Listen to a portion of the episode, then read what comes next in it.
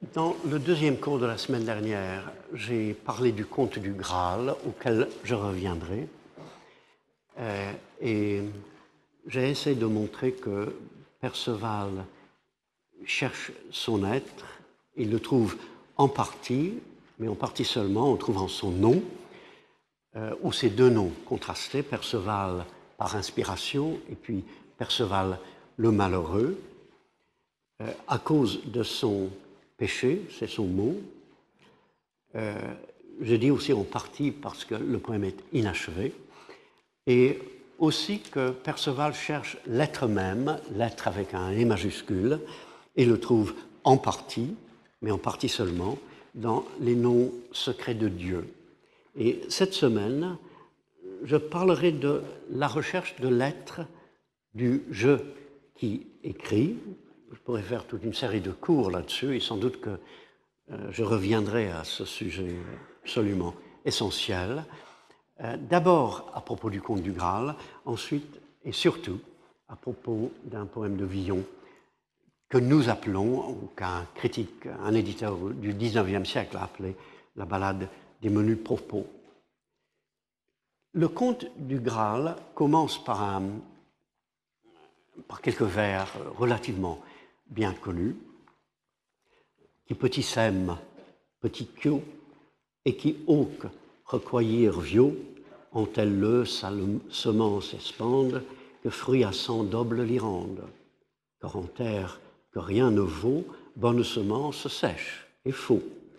Christian sème et fait semence d'un romance qu'il en commence, et si l'on sème en saint-bon-le, qu'il ne peut être sans grand preux, qui sème peu, récolte peu, et qui veut avoir belle récolte, qu'il répande sa semence en un lieu qui lui rende fruit au centuple, centuple. Car en terre qui ne vaut rien, la bonne semence se dessèche et meurt. Chrétien sème et fait semence d'un roman qu'il commence, et il le sème en si bon lieu qu'il ne peut être grand, sans grand profit.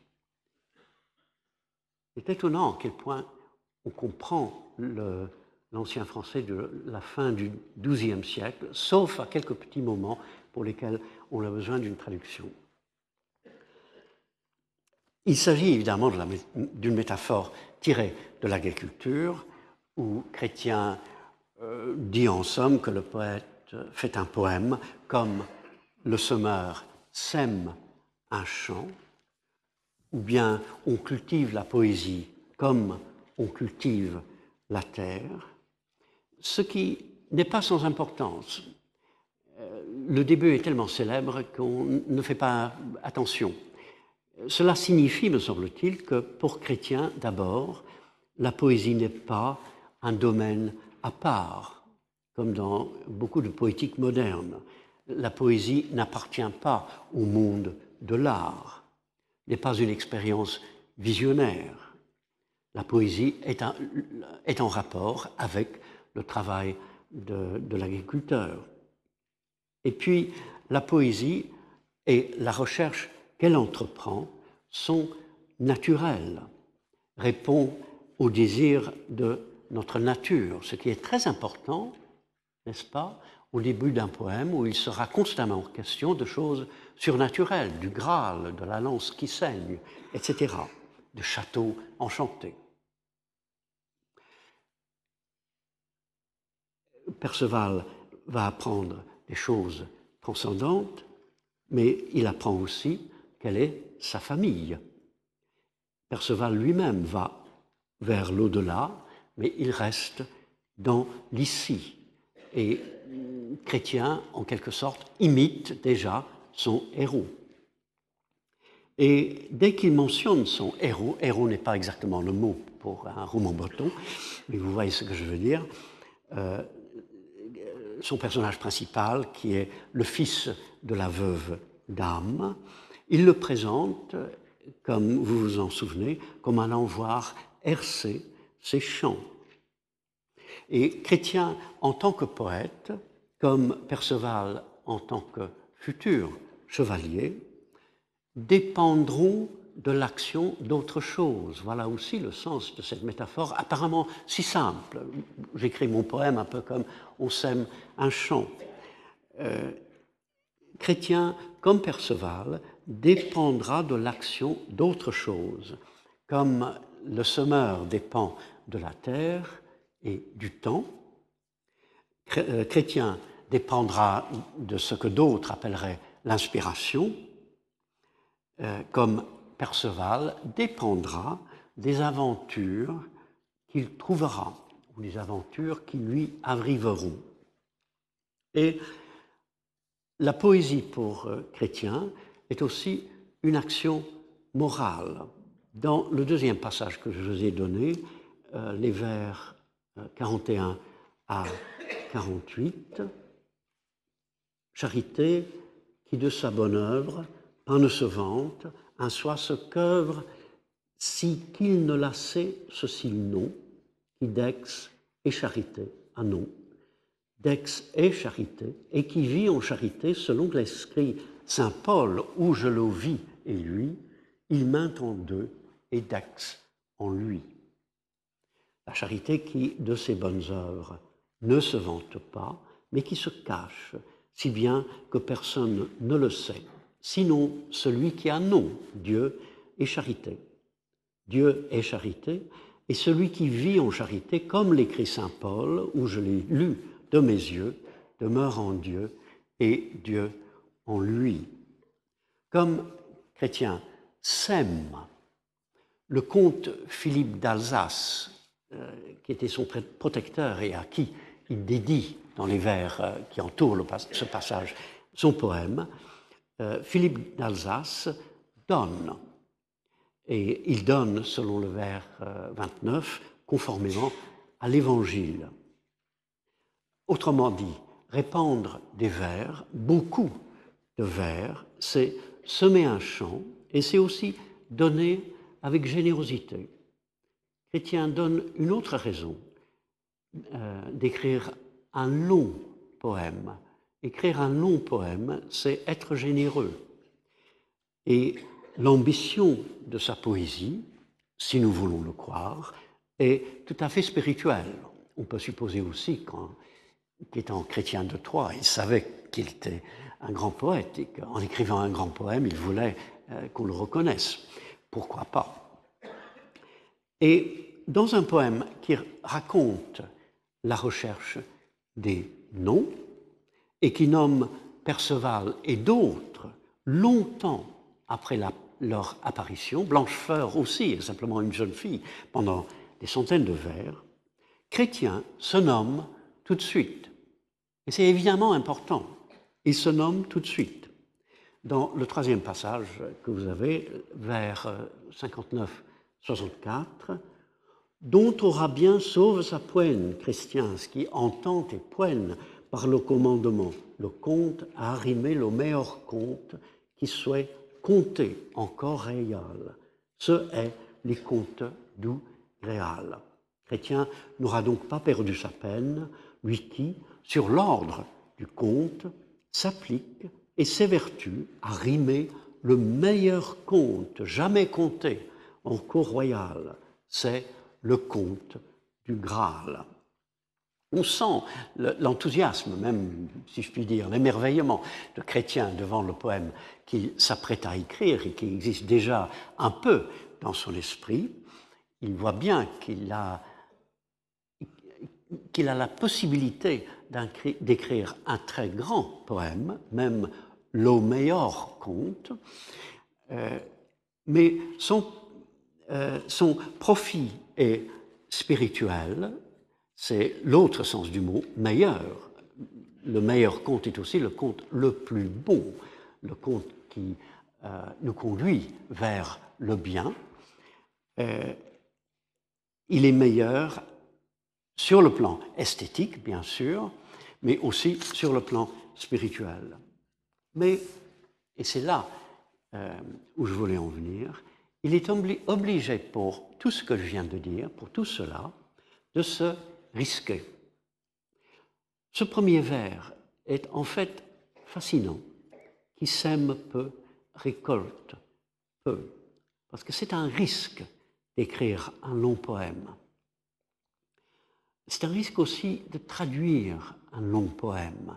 Je, maintenant que j'ai l'émerveillement en esprit, évidemment, je reviens constamment au, au mot, mais je m'émerveille devant de grands poètes comme Dryden, par exemple, qui a décidé à un moment de traduire l'Énéide de Virgile et qui savait qu'il allait passer des mois, des années à le faire et que peut-être que ça ne marcherait pas, il ne pouvait pas savoir à l'avance, euh, et qui devait savoir aussi que les gens diraient c'est pas vraiment un poème de Dryden, c'est un poème de Virgile que Dryden a traduit.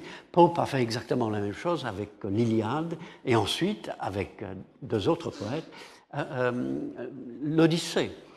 Et heureusement, cela a marché.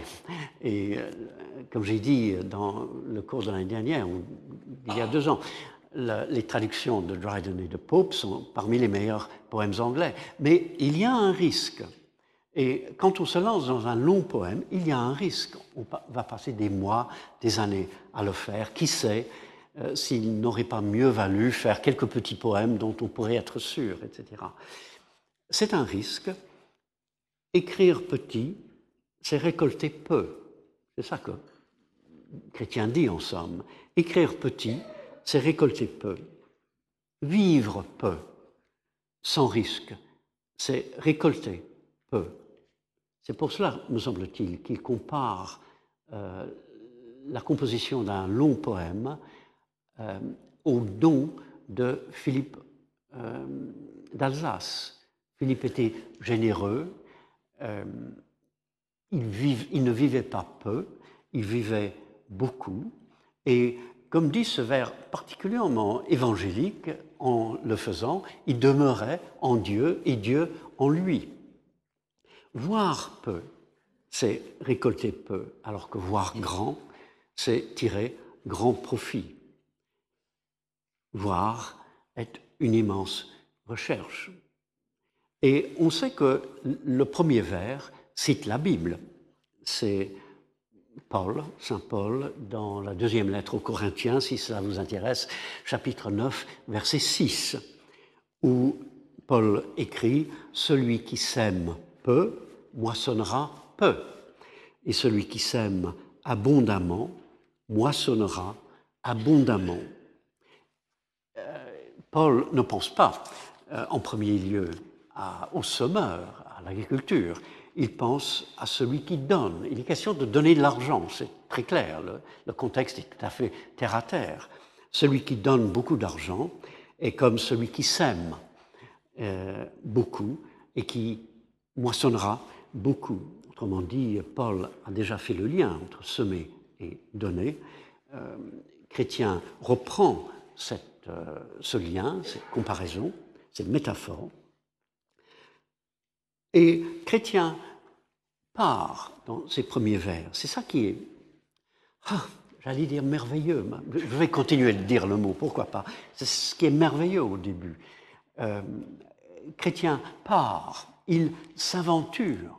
Il s'aventure exactement comme Perceval et Gauvin, qui s'en vont comme ça. Perceval et Gauvin ne savent pas ce qu'ils vont trouver. Euh, Chrétien ne sait pas exactement ce qu'il va trouver.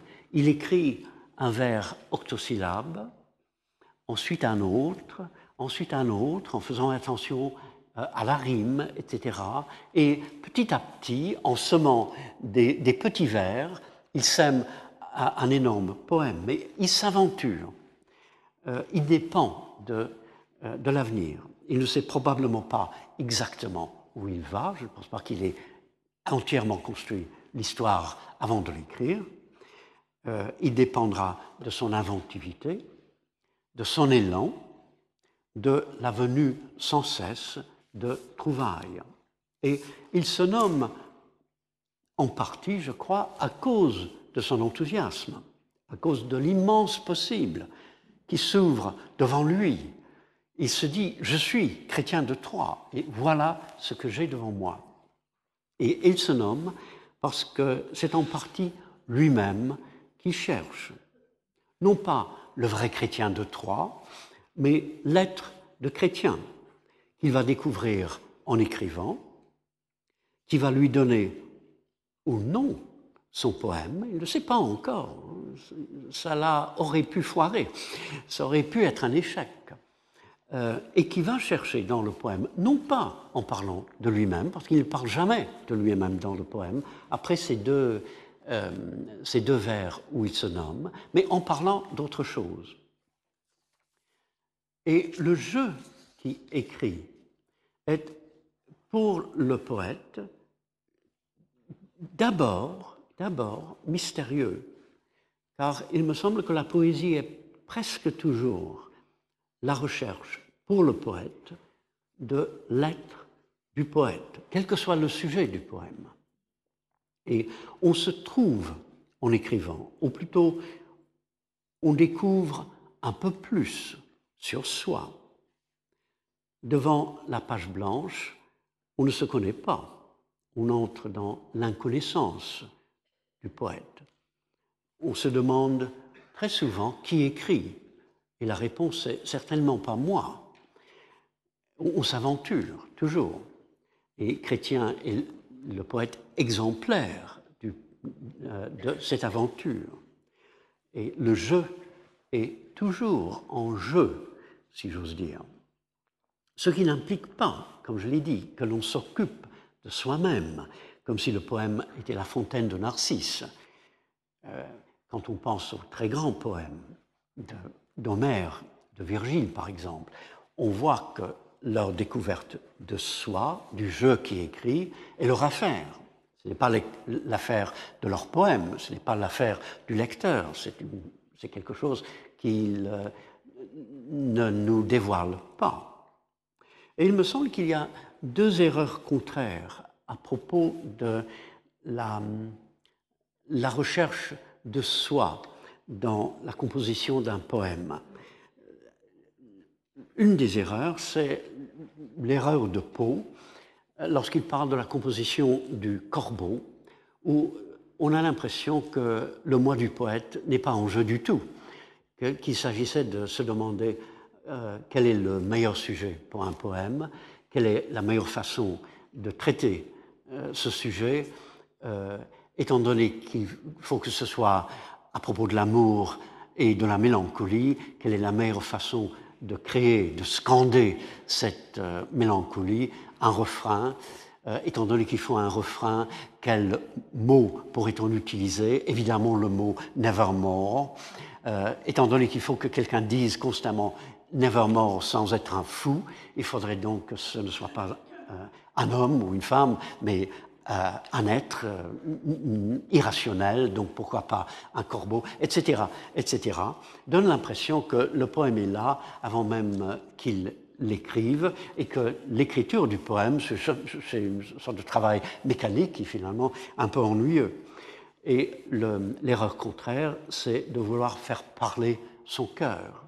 Le cœur ne parle pas, euh, le cœur se contente de battre, euh, et un poème n'est ni un artifice mécanique, ni un épanchement spontané du cœur. Euh, on ne peut jamais s'épancher en paroles nombreuses.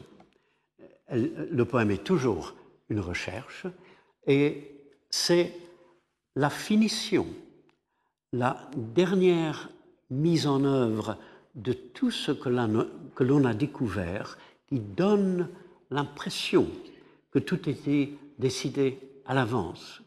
Le poète cherche, il écrit des phrases, il les met ensemble, il les change, il les, barre, etc il, écoute en quelque sorte son inconscient, il, écrit des choses qu'il n'avait pas l'intention d'écrire, mais qui viennent comme ça, parce qu'il y a des images qui entraînent d'autres images, euh, des cadences qui entraînent d'autres cadences.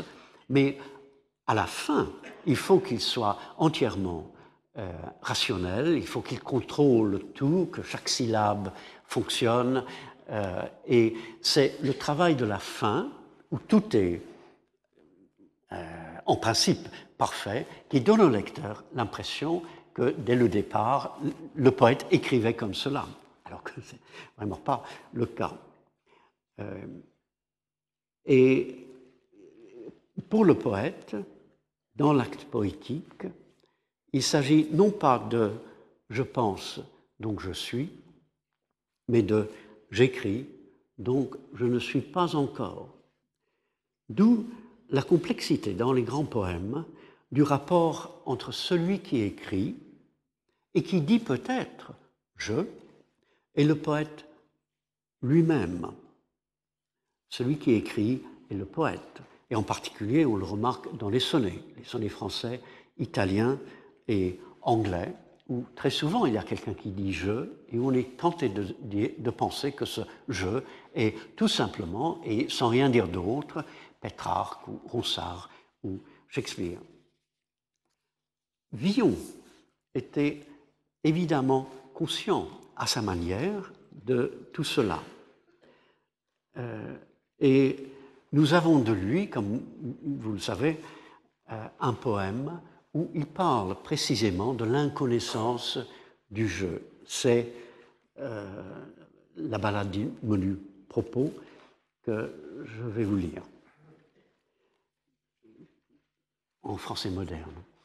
Je connais bien mouches en lait, je connais à la robe l'homme, je connais le beau temps du lait, je connais au pommier la pomme, je connais l'arbre à voir la gomme, je connais quand tout est de même, je connais qui besogne ou chôme, je connais tout, fort comme moi-même.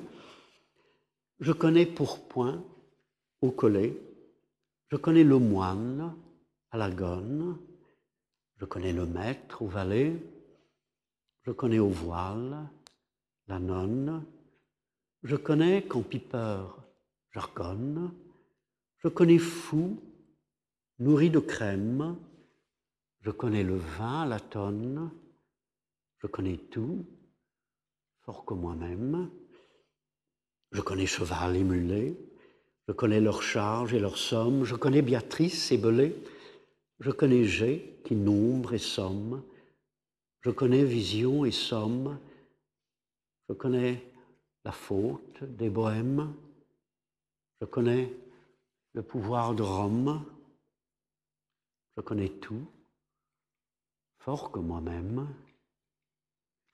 Prince, je connais tout, en somme. Je connais coulorés et blêmes. Je connais mort, qui tout consomme. Je connais tout, fort que moi-même. Le texte et la traduction que je vous ai donnés sont ceux de Jean Dufournet, dans, euh, publié aux éditions Garnier-Flammarion. Le poème est connu dans la mesure où les poèmes sont connus, et il mérite de l'être, non seulement pour la frappe saisissante du refrain, qui dit de façon mémorable une vérité que nous reconnaissons tous, mais encore pour la manière dont il sonde le verbe connaître. Alors on sait que connaît dans le verbe a plusieurs sens. Au premier vers, euh, je sais identifier une mouche dans du lait. Au deuxième vers, je sens reconnaître un homme en particulier par ses vêtements. Au vers, au vers 3, je sais distinguer le beau temps du merveille, du mauvais. Ça, c'était un lapsus vraiment curieux. Et connaître à toujours l'un ou l'autre de ces sens, le travail de l'intelligence étant parfois un peu plus délicat, au vers 9 par exemple, je sais reconnaître la qualité du pourpoint par le collet, ou au vers 6, je vois quand toutes choses sont semblables, c'est moins difficile. Mais pourquoi Villon passe-t-il en revue diverses acceptions du mot? D'abord, me semble-t-il, pour que l'on se rende compte qu'il ne s'agit jamais de connaître quoi que ce soit.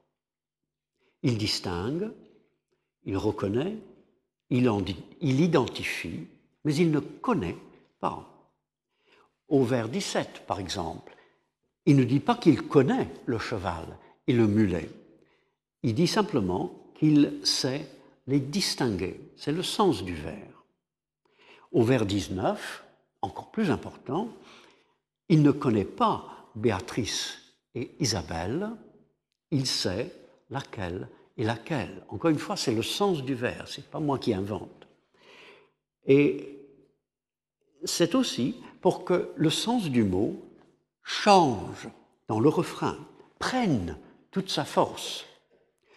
Je ne me connais pas euh, signifie je ne sais pas qui je suis, ce que je suis.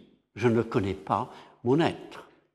Là seulement, le verbe connaître euh, signifie connaître dans le sens le plus plein et le plus moderne du verbe. Faisons attention aussi à un autre mot, fort que. Je connais tout fort que moi-même, qui signifie évidemment sauf, excepté, euh, mais pour lequel le mot hormis donne le sens par l'étymologie. For euh, vient du latin foris, qui signifie en dehors. Autrement dit, je connais tout sauf moi-même, et surtout, je connais tout ce qui est en dehors de moi-même. Mais ici, dans ce que j'appelle moi, il y a une sorte de blanc, d'absence, de vide. Et quand on y pense, tant d'éléments du monde passent devant nos yeux.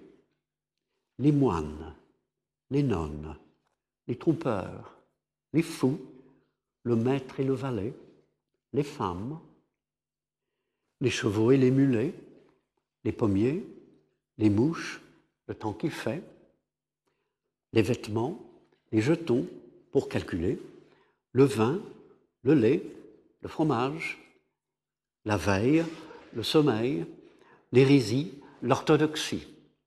Et tout cela, évidemment, pour une raison. Notons en passant qu'il s'agit en général, avant euh, les dernières choses que j'ai mentionnées, du monde de tous les jours, des choses que l'on voyait dans les rues de Paris. Et à la fin du poème, la mort consomme tout cela, comme elle consomme le poème, pour que tout ce qui reste soit moi-même. Et ce monde si fourmillant est creux. Rien n'est présent par son être. Dès le premier vers, la mouche et le lait signifient simplement le noir et le blanc. Le signe le plus élémentaire de la capacité de quelqu'un de distinguer. Je sais distinguer le noir du blanc. C'est ça la signification du premier vers. Et Béatrice et Isabelle sont des noms.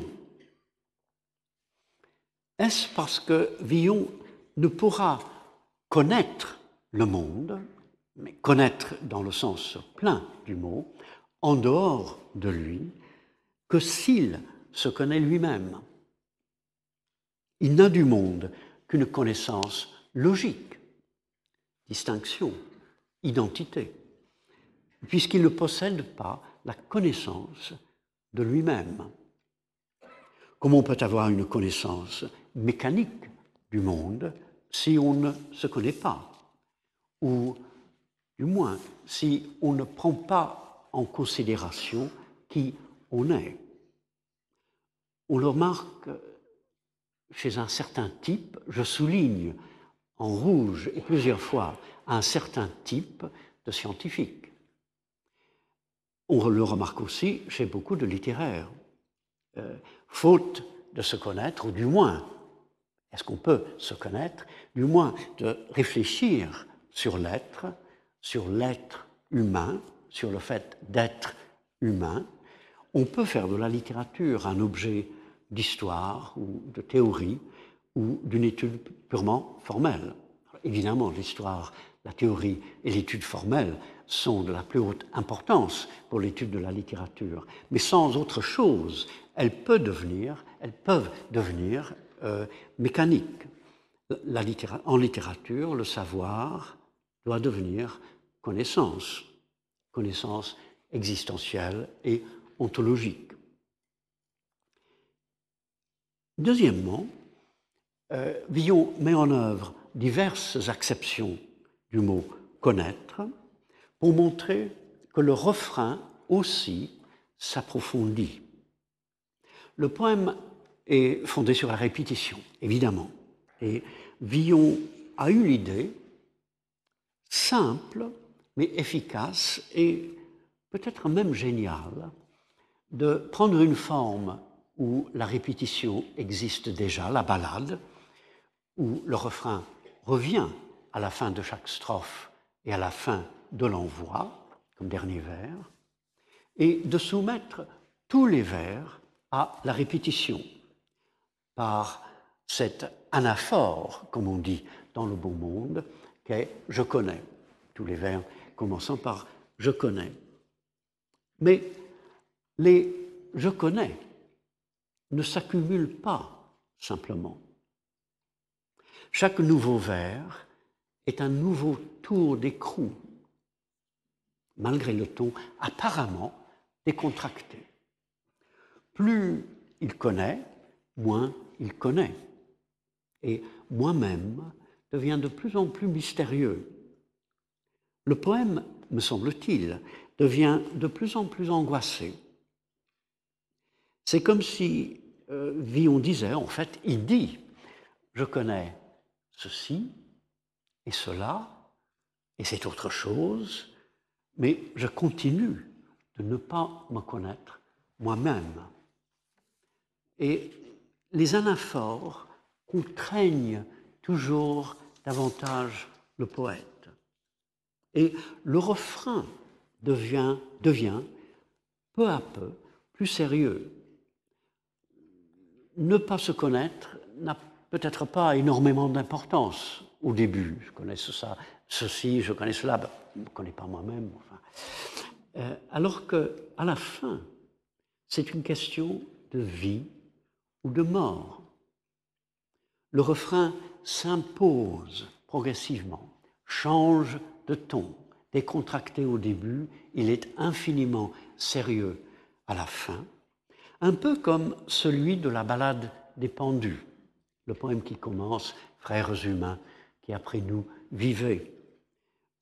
Ce n'est pas exactement la même chose parce qu'il n'y a pas de décontraction au début, mais euh, à la fin de la première strophe, le refrain Mais priez Dieu que tous nous veuillent absoudre signifie évidemment prier Dieu qu'il nous absoude, nous, les, euh, absolve, nous, les pendus.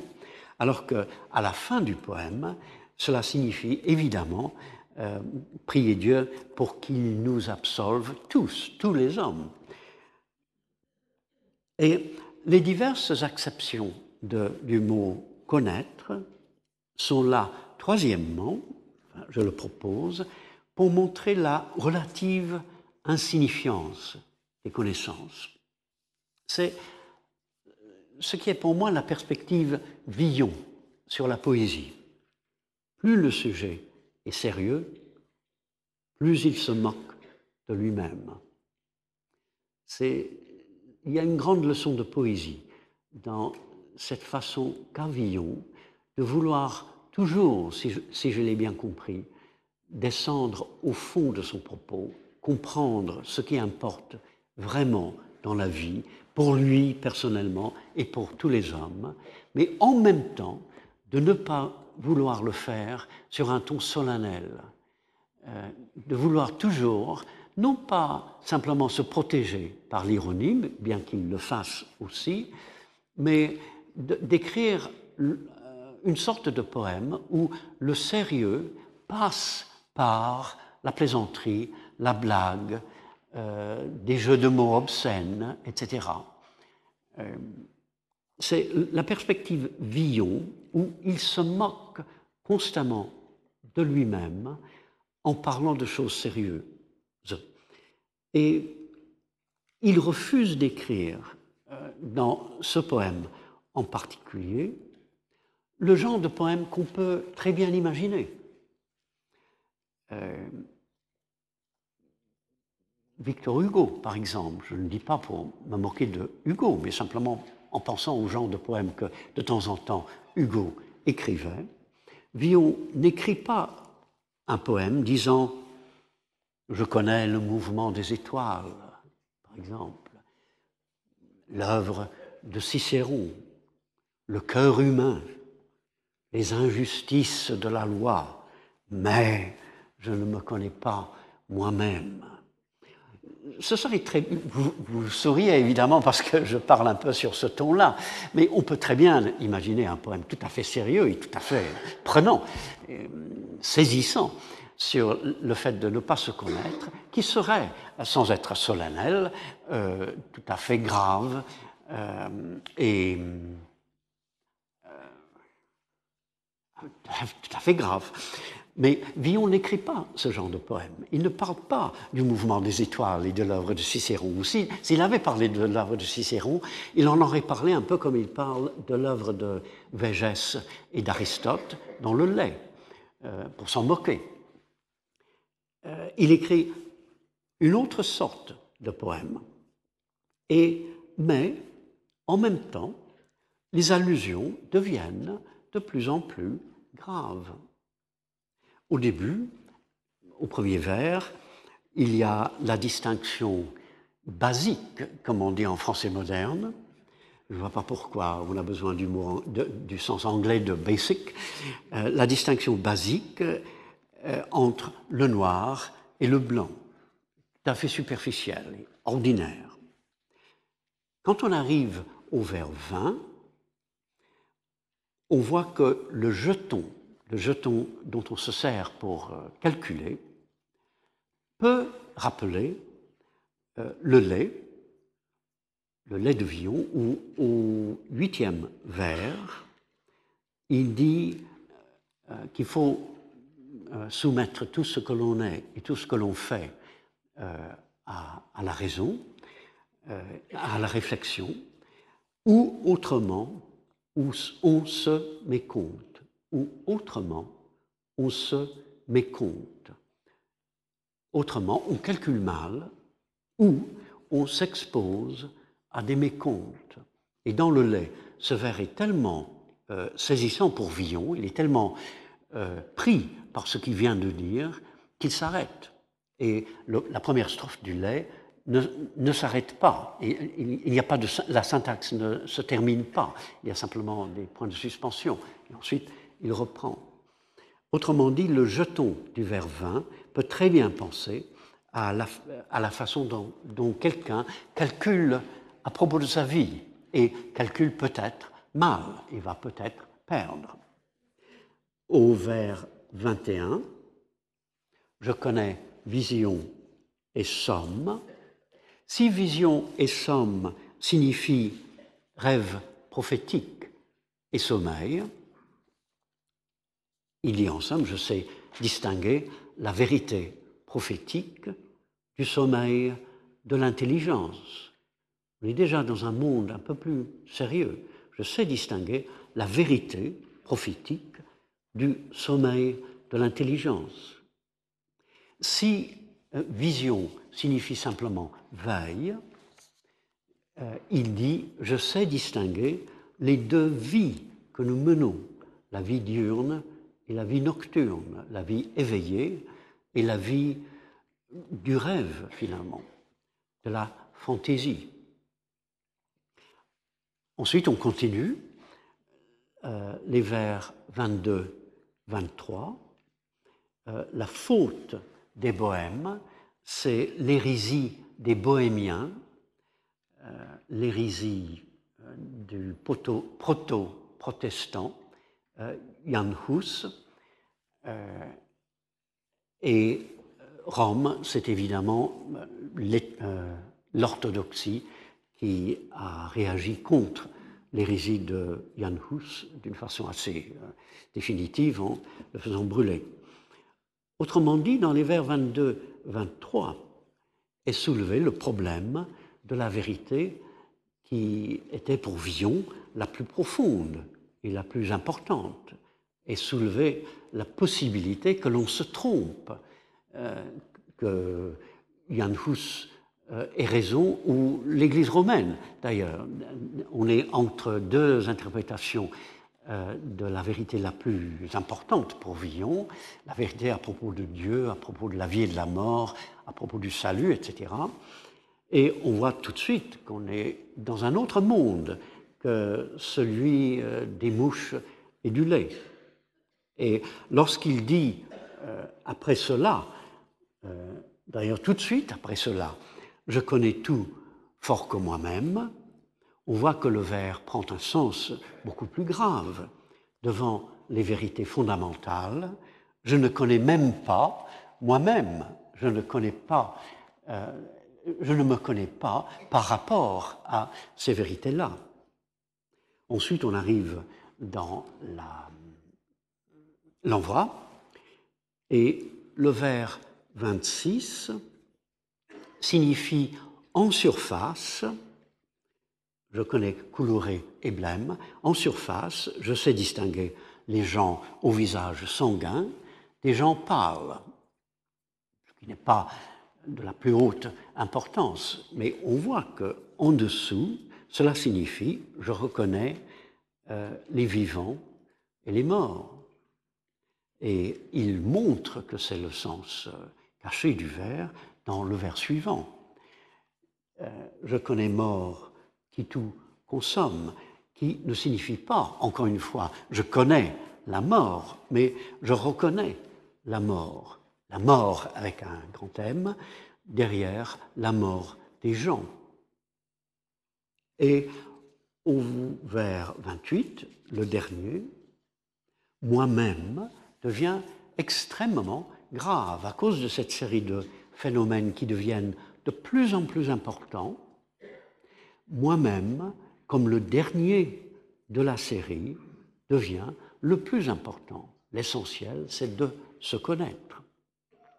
Et veillons à la fin, et qu'est-ce que le poème est bien écrit, entre parenthèses, on voit tout de suite, j'y pense, un essai d'Edgar Poe euh, sur euh, Je connais bien Mouches en l'air, enfin ce poème-là, si Paul avait écrit, il aurait dit Je voulais écrire un poème où au début ce serait tout à fait décontracté et puis progressivement euh, le ton deviendrait de plus en plus grave. Je voulais parler de choses inessentielles au début et à la fin de choses très essentielles. Alors j'ai décidé que les choses essentielles, ce serait d'abord l'hérésie et l'orthodoxie, ensuite les, vivants et les morts, et ensuite la mort, euh, ensuite, il fallait que je trouve un refrain, et j'ai décidé d'avoir ce refrain-là, etc., etc.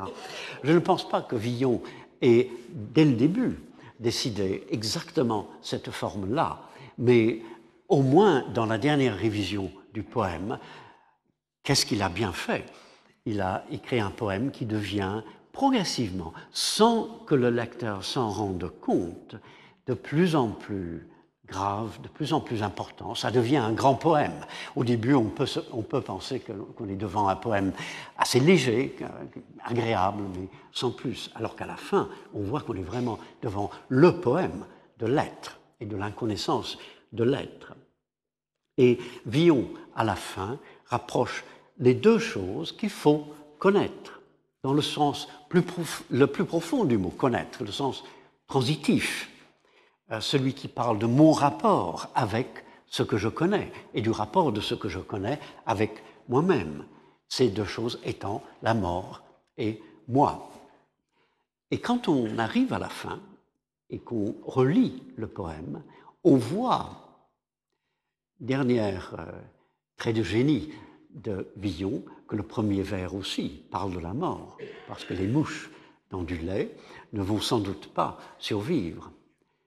Qu'est-ce que c'est bien fait hein, euh, c'est un poème autant sur le connaître que sur moi-même.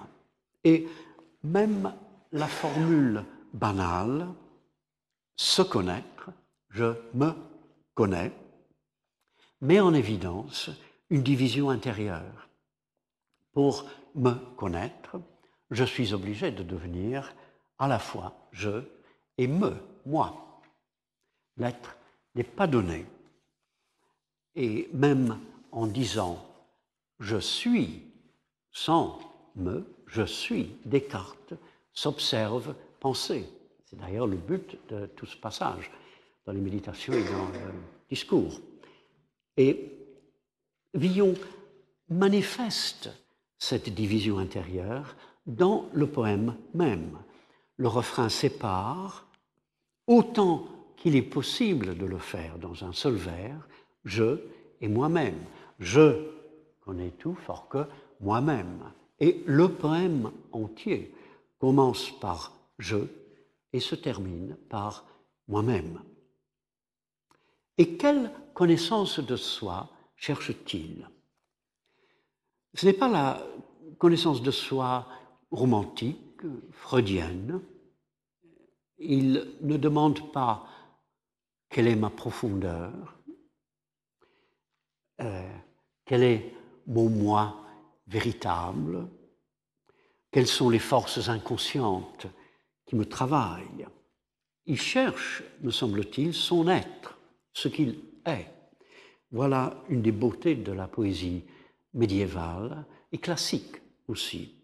Le romantisme a beaucoup apporté, immensément, et je me sens très près des romantiques anglais, surtout de Wordsworth.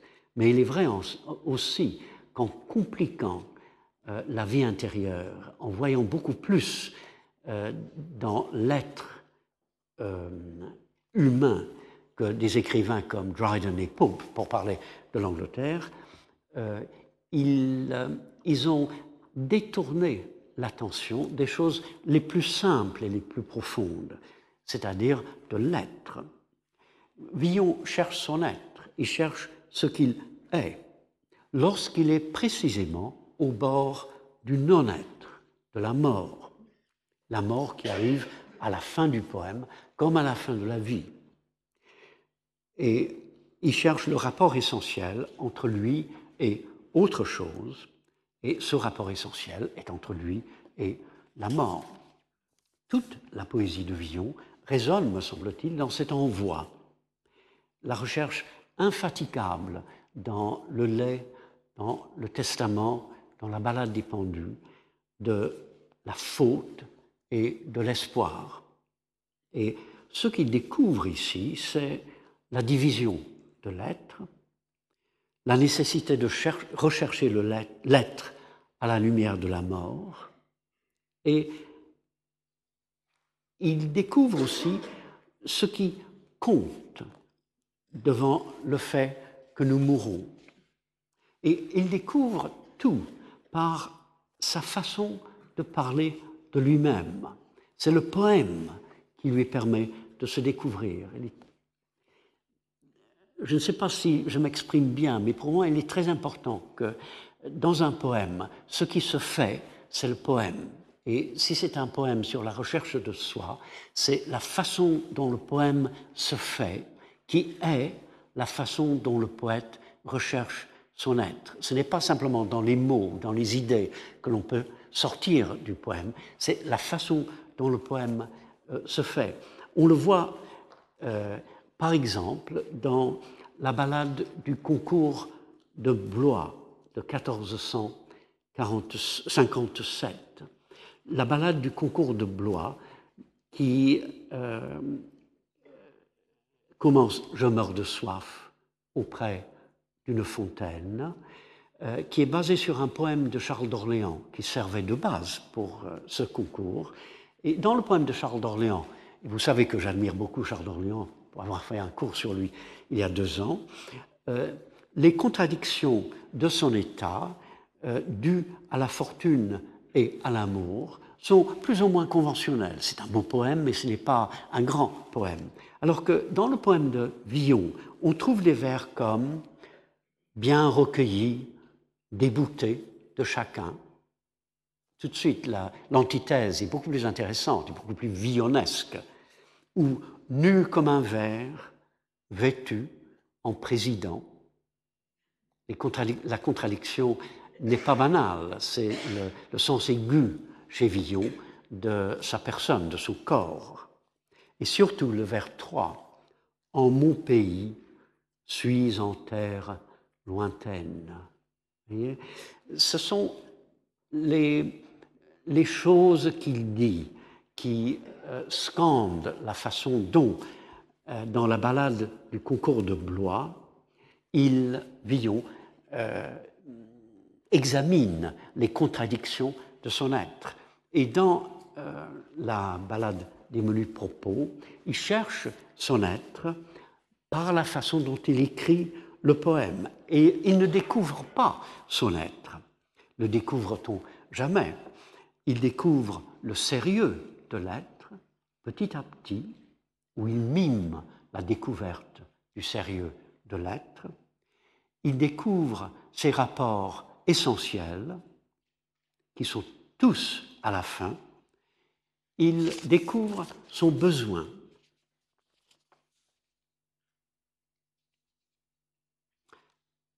Est-ce une recherche euh, spécifiquement française? Le temps passe, mais j'aimerais bien conclure quand même là-dessus. Est-ce une recherche française? Est-ce le genre de poème qu'un poète anglais, par exemple, n'aurait pas écrit? Ce serait tellement satisfaisant si je pouvais dire oui. Euh, il est vrai qu'au début, on peut très bien se dire que Villon ne se met pas, ne s'imagine pas dans une situation empirique et détaillée, comme le ferait peut-être un, poète anglais. On voit le moine, le cheval. Même Béatrice et Isabelle sont de simples noms, soulignés par l'emploi d'un nom, dans le cas de Béatrice, et d'un petit nom, Belé, dans le cas d'Isabelle. Cela semble très français, est peut-être très français. On peut se dire aussi que l'approche est très intellectuelle. Euh, Villon inspecte les différentes logiques du verbe connaître. C'est presque déjà un poème cartésien. Euh, mais d'abord, dans les sonnets de Shakespeare aussi, euh, le poète sonde certains mots à l'infini, euh, d'où les plaintes des traducteurs français et autres des sonnets de Shakespeare. Un poème sur le moi et la mort commence par des mouches dans du lait. Et si ça avait été un poème anglais, j'aurais dit, regardez, hein, ce poème hétérogène, euh, alors, cela, fait partie de l'autodérision de Villon, mais cela rappelle le trivial dans la poésie anglaise. Il va écrire un poème qui sera pour lui très sérieux, grave même, sur la difficulté de se connaître et la nécessité de se connaître. Mais il commence par des mouches dans du lait. C'est très hétérogène et on dit qu'un poème anglais peut aller d'une puce à Aristote, c'est le cas d'un poème de John Donne. Ici, on va d'une mouche à la mort. Finalement, finalement juste pour euh, euh, souligner la grandeur de Villon, le mot prince dans l'envoi prend tout d'un coup un sens. Dans les ballades, euh, on l'offre par le premier mot de l'envoi, on offre le poème au prince du puits. Mais ici, euh, lorsque Villon dit prince, n'est-ce pas un cri? Ce n'est pas une salutation prince, etc. C'est un cri prince. C'est le cri de quelqu'un qui a besoin d'un autre. C'est un appel adressé à l'autre, peut-être même au lecteur, au moment où il contemple la mort et où il contemple le fait qu'il ne se connaît pas. Et Villon est un très grand poète, précisément parce qu'il va toujours au fond. Et tous les petits détails, le refrain, prince, etc., qui peuvent sembler conventionnels, prennent chez lui un sens non seulement nouveau, mais extrêmement profond. Euh, je reprendrai donc le 11 janvier et dans le deuxième cours, euh, je demanderai comment la poésie française nomme l'être des choses. Et j'essaierai de montrer, vraiment de façon française de le faire. Euh, encore une fois, dans un passage du conte du Graal, excusez-moi, mais je, me suis vraiment émerveillé à lire ce texte, surtout la reverdie, dont j'ai parlé la semaine dernière, euh, euh, brièvement, et ensuite dans un poème de La Fontaine, L'hirondelle et les petits oiseaux, euh, le huitième poème du premier livre, L'hirondelle et les petits oiseaux, sans doute dans un passage de Racine, qui pourrait très bien être les premiers vers de Bérénice, tant commentés. Euh, et il y aura aussi des remarques pertinentes de Boileau jusqu'à Yves Bonnefoy. Bon, je m'arrête là. Joyeux Noël, bonne année.